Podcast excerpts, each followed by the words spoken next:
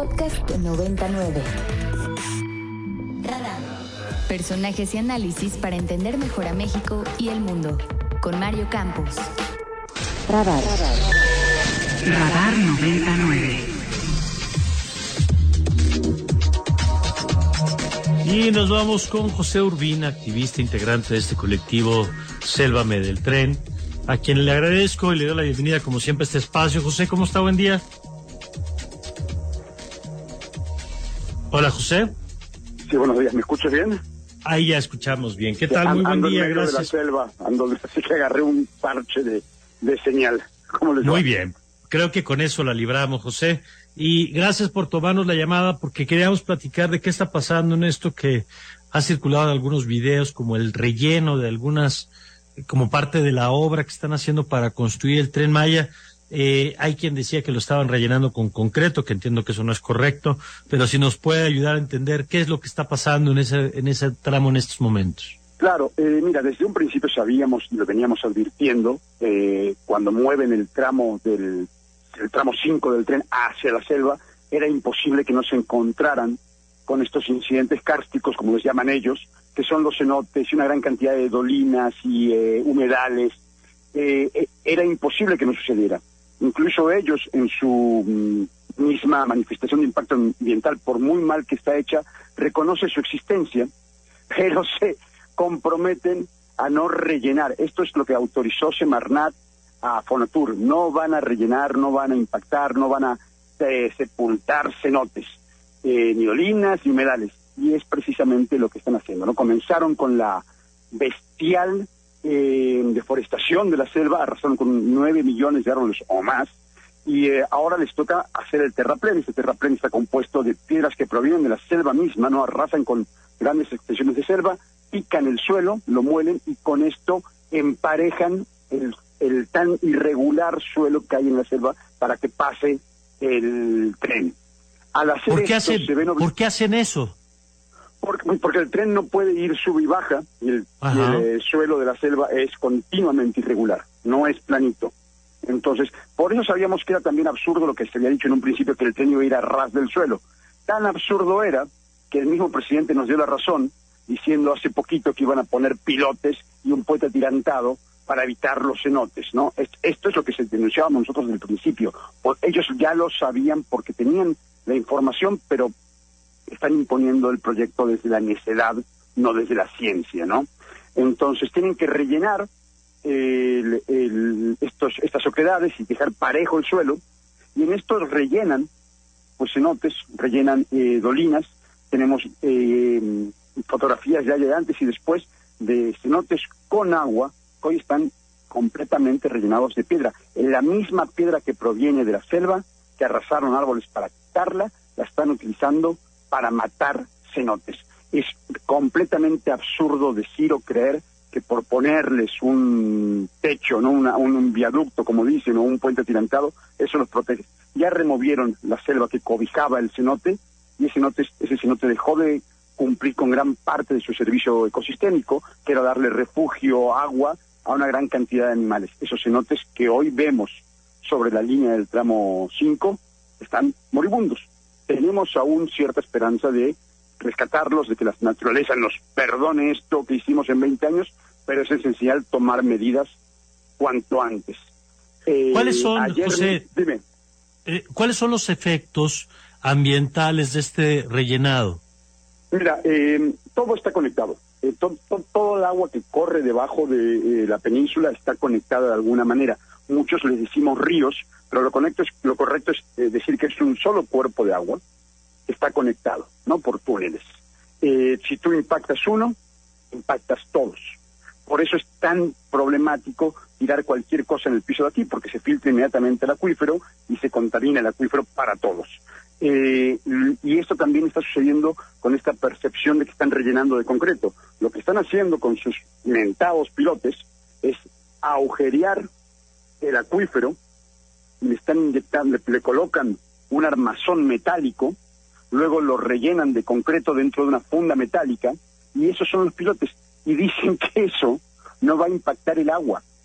Tenemos ya las pruebas fotográficas, las pruebas videográficas con georreferencia, de cómo estos agujeros que han hecho, que van a tener que hacer miles, decenas de miles de estos pilotes, cada uno de estos pilotes es un ecocidio, penetra el acuífero y lo inyectan y ahí este metal, por muy resistente que sea, porque me dicen que es de grado marino y que va a soportar, bueno, posiblemente el pilote soporte, pero el acuífero no, lo van a contaminar, van a cambiar el, eh, la composición del agua con reacciones químicas tan sencillas como el óxido, ¿no?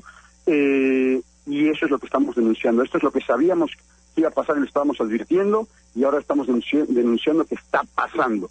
El juez Novelo ya tiene las pruebas de que esto está sucediendo, que esto va en contra incluso de lo que Fonatur firmó cuando le aceptaron su manifestación de impacto ambiental. Sin embargo, el proceso legal se encuentra atascado porque con argucias legales Fonatur y eh, hace retraso, Semarnat colabora para que se retrase y la ley no puede continuar con su proceso. Pero las pruebas están allí, la ley está rota y este eh, proyecto impuesto en la selva ha cumplido la amenaza. Se ha convertido en lo peor que le podría haber pasado a la selva maya, tanto desde el punto de vista ambiental como el punto, de vista social, porque esta agua no solamente le, le pertenece a los turistas, le pertenece a los habitantes y a los pueblos originarios de la zona. Decías hace unos momentos, José, que tendría que estar acompañado de medidas esto para tratar de revertir, o no sé si de, que el impacto sea menor. ¿Qué medidas tendrían que hacerse en todo caso? Por el momento todas las medidas que tienen es, eh, es que están eh, esa propaganda. esa es toda la medida que tienen. Lo llenan todo de propaganda, pero eh, no, no han tomado nada, en realidad ninguna medida. Tendrían que haber hecho este proyecto con una manifestación de impacto ambiental real, con autoridades ambientales reales, no con los achichincles al servicio del proyecto que eligieron. Semarnat tendría que haber hecho su trabajo bien y no autorizar este proyecto después de que habían impactado la selva y Profepa tendría que haberse presentado desde hace meses a cancelar este proyecto, como se han presentado en otros lugares donde hemos eh, puesto denuncias de, de desarrollos urbanos. Ahora, el proyecto en la carretera, que ya estaba en una zona impactada como era la carretera, donde podíamos haber aprovechado para mejorar, modernizar la carretera que estaba está tan mal hecha, que no tiene los famosos pasos de fauna, que ha interrumpido eh, también eh, el flujo del agua subterráneo, podríamos haber aprovechado para hacer las cosas bien y tener una carretera de primer mundo y un servicio alternativo como un tren o un tren ligero eh, que verdaderamente sirva al pueblo en esa zona. En la selva era imposible, era iba a ser tremenda, mucho más caro de lo que soy, hacer las cosas bien. Hacer las cosas mal nos está costando tremendamente, o sea, es incalculable lo que nos está costando. ¿Qué esperan en términos de respuesta eh, de los jueces una vez que han presentado esta evidencia con unos cuentos? Mira, eh, en, lo personal, en el, en el amparo que interpuse yo, que fue el primero que detuvo el tramo 5 ya hace prácticamente un año, eh, hemos presentado ya la quinta ampliación con pruebas de que se están rellenando cenotes, que este asunto, ¿te acuerdas hace unos hace unos meses, unas semanas que el presidente sale con Mara Lezama eh, y con Diego Preto presumiendo que iban a poner pilotes y presumiendo que iban a poner un puente atirantado? Pues no hay manifestación de impacto ambiental de ese proyecto. No lo hay. No, en ninguna parte de la manifestación de impacto ambiental que autorizó Semarnat se habla de, de pilotes y se habla del puente atirantado. Es otro proyecto, es como si lo hubieran movido del lugar otra vez cambia completamente los impactos y las eh, mitigaciones que deberían de tener.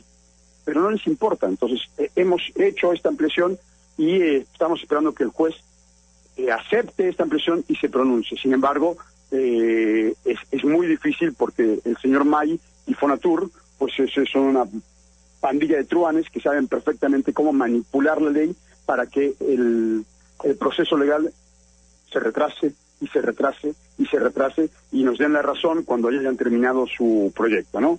Eh, esperamos que eventualmente se envuelva en organismos, ya se han pronunciado organismos internacionales, ahora necesitamos que se envuelvan de una forma vinculante y por supuesto necesitamos que se envuelva también la Suprema Corte de Justicia porque esto que están haciendo es no, es contra los buzos, no es contra los habitantes de es en contra de todo el país, ¿no? Se están cargando el, el agua y nuestro acervo biocultural. Bueno, pues yo te agradezco, como siempre, la oportunidad de platicar de este tema, José. Gracias. Buenos días y estamos en contacto. A tus órdenes. Gracias, José Urbina, activista integrante de Sélvame del Tren. Para más contenidos como este, descarga nuestra aplicación disponible para Android y iOS o visita ibero909.fm.